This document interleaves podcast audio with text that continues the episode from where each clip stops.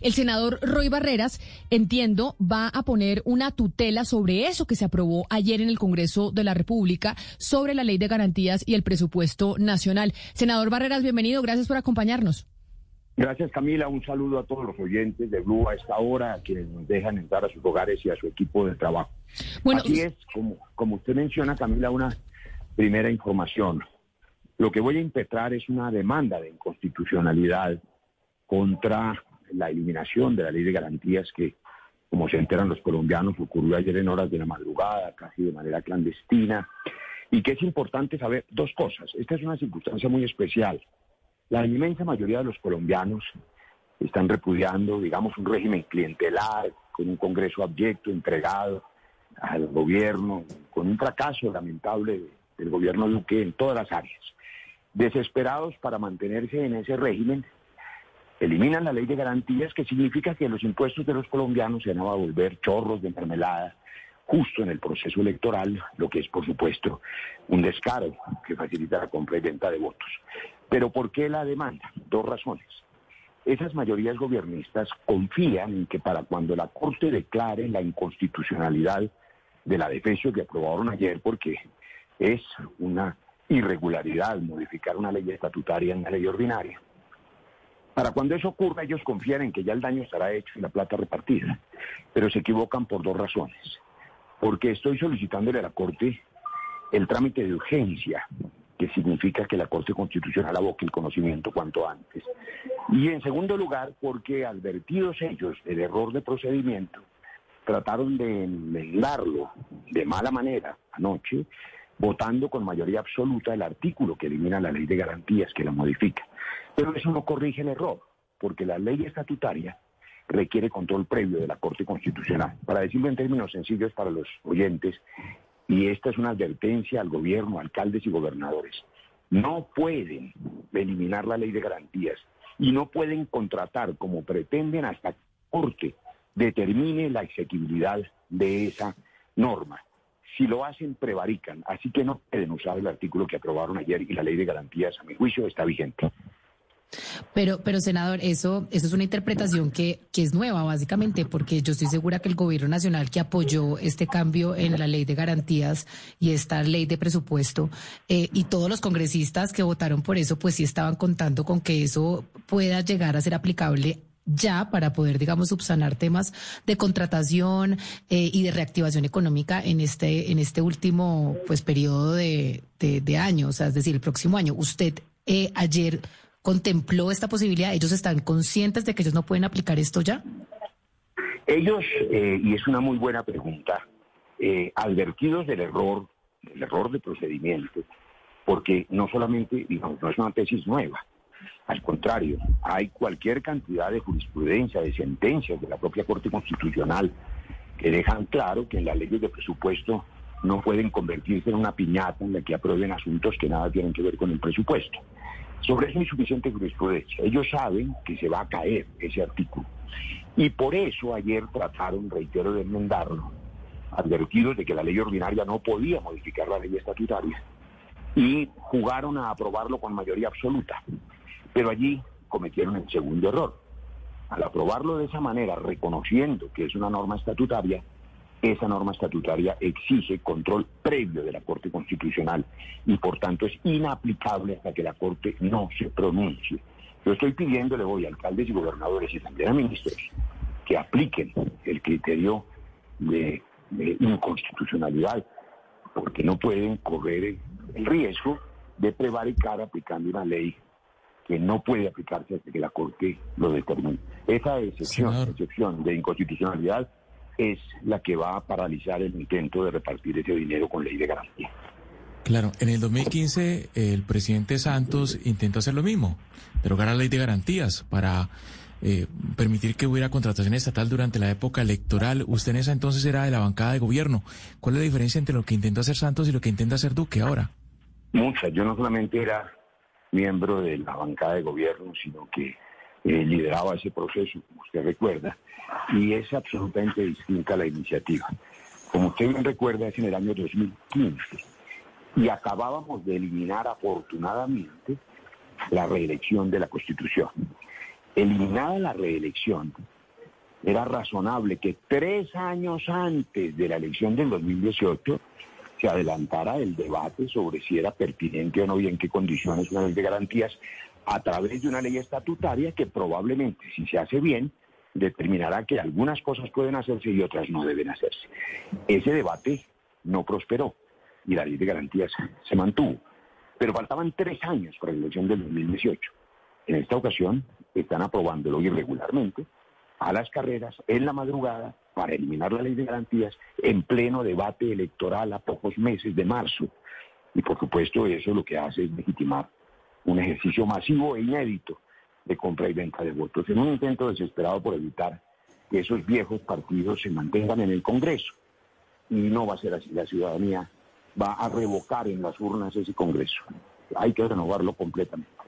Señor Barreras, pero eh, si uno mira, por ejemplo, a representantes como eh, el señor eh, Navastalero o Juanita Gobertus, ellos hablan de emprender acciones y hablan pues también de, de, prevaricato. Es una cantidad de gente la que votó. ¿Qué podría pasar con esas curules? Y si es, si, si es prevaricato, ¿qué podría pasar con ese montón de curules? Son tres acciones las que van a ocurrir. La primera, que es la que yo estoy impetrando porque es la urgente, es evitar el despilfarro de ese dinero.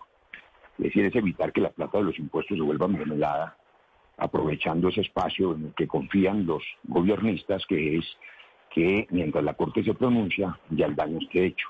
Por eso estoy apelando al mecanismo de urgencia ante la Corte Constitucional y a la excepción de inconstitucionalidad, advirtiéndole a los alcaldes y gobernadores, quiero reiterar aquí en Blue, que no pueden usar el artículo aprobado ayer hasta que la Corte Constitucional no se pronuncie. De lo contrario, prevarican. Y ese es el segundo asunto. Quienes apelen a ese artículo que se aprobó ayer en la madrugada, a sabiendas que es una ley estatutaria y a sabiendas que exige control constitucional y advertidos públicamente, como lo estoy haciendo ahora en Blue y en mis redes sociales, de que sería ilegal, que lo apliquen, pues estarían prevaricando y eso tiene consecuencias penales. El tercer asunto es lo que tiene que ver con el hecho de que votaron ayer quienes así lo hicieron en beneficio propio, quienes están en campaña de reelección y van a facilitar que esa lluvia de recursos les llegue como mermelada. Eso implica procesos de pérdida de investidura posibles que son muy largos y que no detienen el daño económico. El daño económico lo puede detener la Corte Constitucional a través de un trámite de urgencia de esta demanda que estamos presentando y exigiéndole al gobierno que sancione cuanto antes la ley, porque se necesita la ley sancionada para que la Corte pueda abocar el conocimiento tanto de la ley como de mi demanda.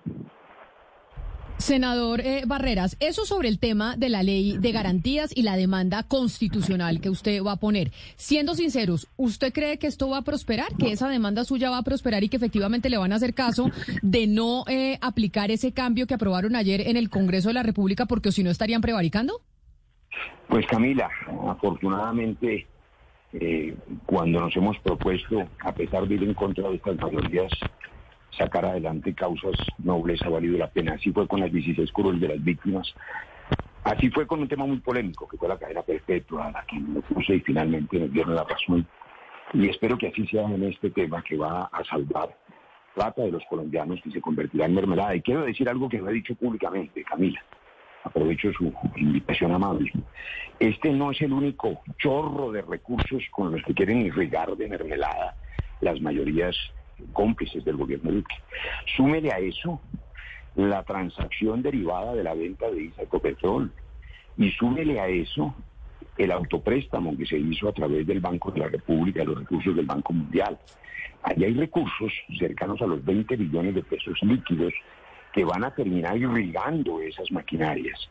Es decir, dinero les va a sobrar para intentar aprovechando la miseria y la pobreza de la gente y el sistema clientelar de la lista abierta, corrupta, que no hemos podido eliminar, eh, mantener esas maquinarias en el Congreso y por esa vía endosar su poder a quienes defienden este régimen. Pero se encuentran con una decisión imparable de la ciudadanía colombiana, revocar ese Congreso. No habrá votos para esos viejos partidos y yo creo que es necesario el cambio y el cambio empieza por la, renovación pero mire, Pero mire, senador, ya que usted habla de la lista abierta, de la lista cerrada del Congreso, eso me lleva a preguntarle el, eh, pues el lío más o menos y como el enfrentamiento que están teniendo dentro de la lista del pacto histórico, porque si hay mucha gente molesta dentro del pacto histórico por cuenta de que se dice que quieren hacer cosas distintas, pero eh, su esposa va a estar en esa lista por encima de otra gente que considera que pues debería eh, tener mayor participación porque ha venido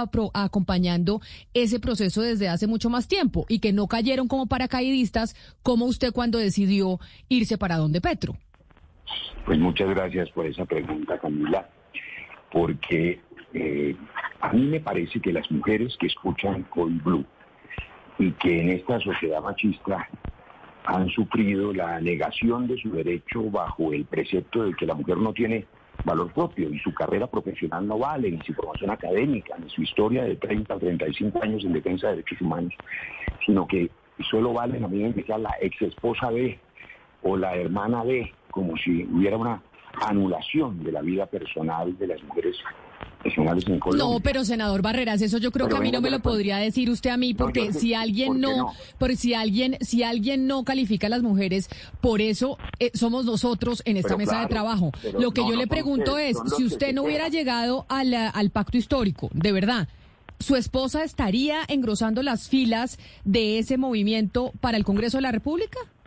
Estaría seguramente con una de las votaciones más altas del que ha sido este partido hace 35 años que es el Partido Liberal. Pues entonces déjeme, ya que usted la menciona, aunque eso le corresponde a ella, desafortunadamente hoy está con su hijo en la Santa Fe en cuidado intensivo en un procedimiento derivado del COVID y por supuesto no ha tenido cabeza para las polémicas internas de unas hordas fanáticas que los hay en todos los extremos y que no entienden la característica de la lista abierta. Pero permítame, en honor a su ausencia, solo contar algo que no saben ni los atacantes ni los oyentes de Blue porque es que eh, negar las cualidades de una persona eh, sin conocer su historia. no, no, no, no, pero yo creo que, yo creo que, senador Barrera, yo creo que nadie quiere negar las cualidades de una, de una persona, sino que parece extraño que eso que se ha criticado siempre, que es... Que, que, es, que es precisamente la política en cuerpo ajeno, que llegue usted al, al, pacto. Pero, se lo digo además porque, porque gente del pacto histórico es, son los que han hecho directamente las reclamaciones, no nosotros. Claro, gente, gente que, que tiene legítima intención de llegar al Senado, aunque no tengan votos y aunque no comprendan que el pacto no es solo de la izquierda con la izquierda y sobre todo no es de los sectores más radicales con ellos mismos, porque para ofrecerle a Colombia un gobierno estable, equilibrado, seguro, se necesita la convocatoria no solo de la izquierda, sino de sectores de centro liberal. Pero déjeme 30 segundos para contarles solo una cosa, una anécdota que no he contado. La primera manifestación pública a la que yo asistí hace 35 años contra una industria que se llamaba Industria Metálica Severa, que contaminaba un barrio, se llama Salomia, con mercurio, era de una organización ambientalista que se llamaba La CELA, Centro de Estudios Legales Ambientales, y la dirigía una joven abogada que se llamaba Gloria Isabel. Hace 35 años ella me convocó a la primera manifestación ambientalista. Luego se fue a trabajar en el CICR hace 30 años en derechos humanos. Pero, pero, voy a senador, con su historia. Pero, yo quisiera que compararan la hoja de vida de esa mujer que podría ser senadora en el Partido Liberal, su tía María Teresa. Pero no, pero mire, senador Barreras. Con las demás hojas de vida. Y, pero mire, senador y precandidato Roy Barreras precandidato presidencial, es que le quiero contar lo siguiente, porque usted ha dicho aquí hoy que hay que revocar el Congreso, que hay que renovarlo completamente el Congreso, pero tiene sentido, senador Barrera y precandidato Barreras, revocar el Congreso y renovarlo con personas que hacen parte de su núcleo familiar, o sea, para llevar al Congreso a las mismas personas eh, con el mismo pensamiento, cuando en Colombia hay cientos de miles de mujeres tan preparadas, tan capacitadas, tan honestas y tan transparentes como la persona que usted está postulando para que llegue al Senado de la República por el pacto histórico, que es justamente una de las causas que ha, una de las banderas que esgrimen los, los miembros del pacto histórico, combatir esa politiquería de hacer política en cuerpo ajeno. Entonces, a eso es que se refiere uno, senador Roy Barreras y precandidato Roy Barreras, cuando lo escucha usted hablar de revocar el Congreso y renovar el Congreso con este discurso que lo que hace es perpetuar las viejas prácticas de la política en Colombia, que es justamente lo que todos queremos desterrar. Gracias, Oscar, por el comentario. Le respondo. Yo no conozco, pero ya que usted menciona a mi señora, mi ex señora, yo me permito hacer algo similar. Yo no sé si esa señora, que creo que también es comunicadora, no lo sé, mañana tenga éxito, seguramente lo ha tenido en alguna carrera periodística. ¿Qué tal si a ella se le descalificara por ser su señora y se le negara sus capacidades, acusándola de que los logros obtenidos son gracias a su marido, cosa que sería profundamente injusta? Pero además, usted tiene razón, en el sentido de que hay que provocar la llegada del liderazgo de nuevas personas. No, no, pero, pero, pero, pero senador y precandidato Roy Barreras, es que no tengo señora que aspira a ningún cargo ni yo aspiro a postularla. Olvídese de eso, porque no es mi caso. Y no, es el caso de muchos colombianos. es el caso de muchas mujeres colombianas a quienes le niegan su mérito porque consideran que tienen que pedirle permiso a su marido. Lo saben las mujeres que nos escuchan, pero deben decir una cosa más importante, que probablemente no se ha dicho y no se sabe. La lista del pacto histórico es la única lista en la historia de Colombia que va a permitir la paridad de género real. Son 100 renglones, le cuento más. De esos 100 renglones, 94 renglones, óigame el número, 94 renglones serán renglones de la izquierda, donde por supuesto la mitad de ellas serán mujeres lideresas muy importantes que podrán demostrar su capacidad, su convocatoria y la capacidad electoral también, porque se necesitan votos, credibilidad y compromiso con los derechos humanos y la paz, cosa que nosotros tenemos evidentemente, que aquí se olvida de dónde venimos. 15 años de lucha en el trabajo por la paz. Yo tuve el honor de firmar este acuerdo de paz. Hoy estamos celebrando una década de la ley de víctimas. pero, pero, senador Barreras, permítame un segundo. Y esa ya usted está hablando de la, lista, ya usted está hablando de la, lista, senador Barreras, de la, lista, que, que está conformando. Hablemos, senador Barreras, senador Barreras y precandidato Roy Barreras, hablemos de la, lista de los lugares que van a ocupar en la lista, una lista de 100. Esa fuerza de la paz. ¿Qué lugar van a ocupar en esas listas, por ejemplo, su señora, su ex señora? Nadie lo sabe. Esa fuerza de la paz, que tiene una tradición que usted no podrá negar, aunque no le guste, ojalá sí le guste, de 15 años en defensa del trabajo de la paz, esa fuerza de la paz aporta. Nosotros nos contamos en la elección de Congreso. 115 mil votos obtuvimos. Y por supuesto yo celebro que Gloria Elena Arizabaleta haya decidido, a pesar de circunstancias personales, que no tienen por qué debatirse en público, que tienen que ver con nuestra separación, mantenerse en el pacto histórico. Bien habría podido quedarse en su partido, que es el liberal, y elegirse allá, sin la polémica, sin el bullying, sin el matoneo, pero ¿sabe por qué se quedó en el pacto histórico? Ella podrá decírselo cuando pueda conversar con usted, porque el pacto es el cambio porque la única manera de garantizar que haya cambio en Colombia hoy es la coalición que representa el pacto histórico y el pacto es también con el centro, y es con nosotros, y es con los defensores de la paz, y es con el liberalismo. No es solamente un pacto de la Colombia humana con la Colombia humana. Estamos sumando y estamos trayendo una votación nueva y un compromiso claro con la paz y con las víctimas. Y eso vale, como vale el trabajo legítimo de todos los defensores de derechos humanos y del medio ambiente, que harán de la lista la lista más influyente y la única lista en la historia de Colombia que garantizará que la mitad de nuestras curules sean mujeres. Pues senador Ruiz Barreras, queríamos hablar con usted sobre el tema de la ley de, garantías. Vamos a ver qué pasa con eh, la Corte Constitucional. Usted dice que es probable que sí salgan eh, triunfantes con esta demanda de constitucionalidad y pues también aprovechar para preguntarle sobre la lista del pacto histórico y el enfrentamiento que se ha generado incluso entre quienes quieren eh, aspirar al Congreso de la República por parte de ese movimiento. Mil gracias y feliz día, senador. Sé que tiene un viaje, así que feliz viaje. Gracias, Camila. Muy amable y gracias por permitirme estar con Saludos a todos y a todas.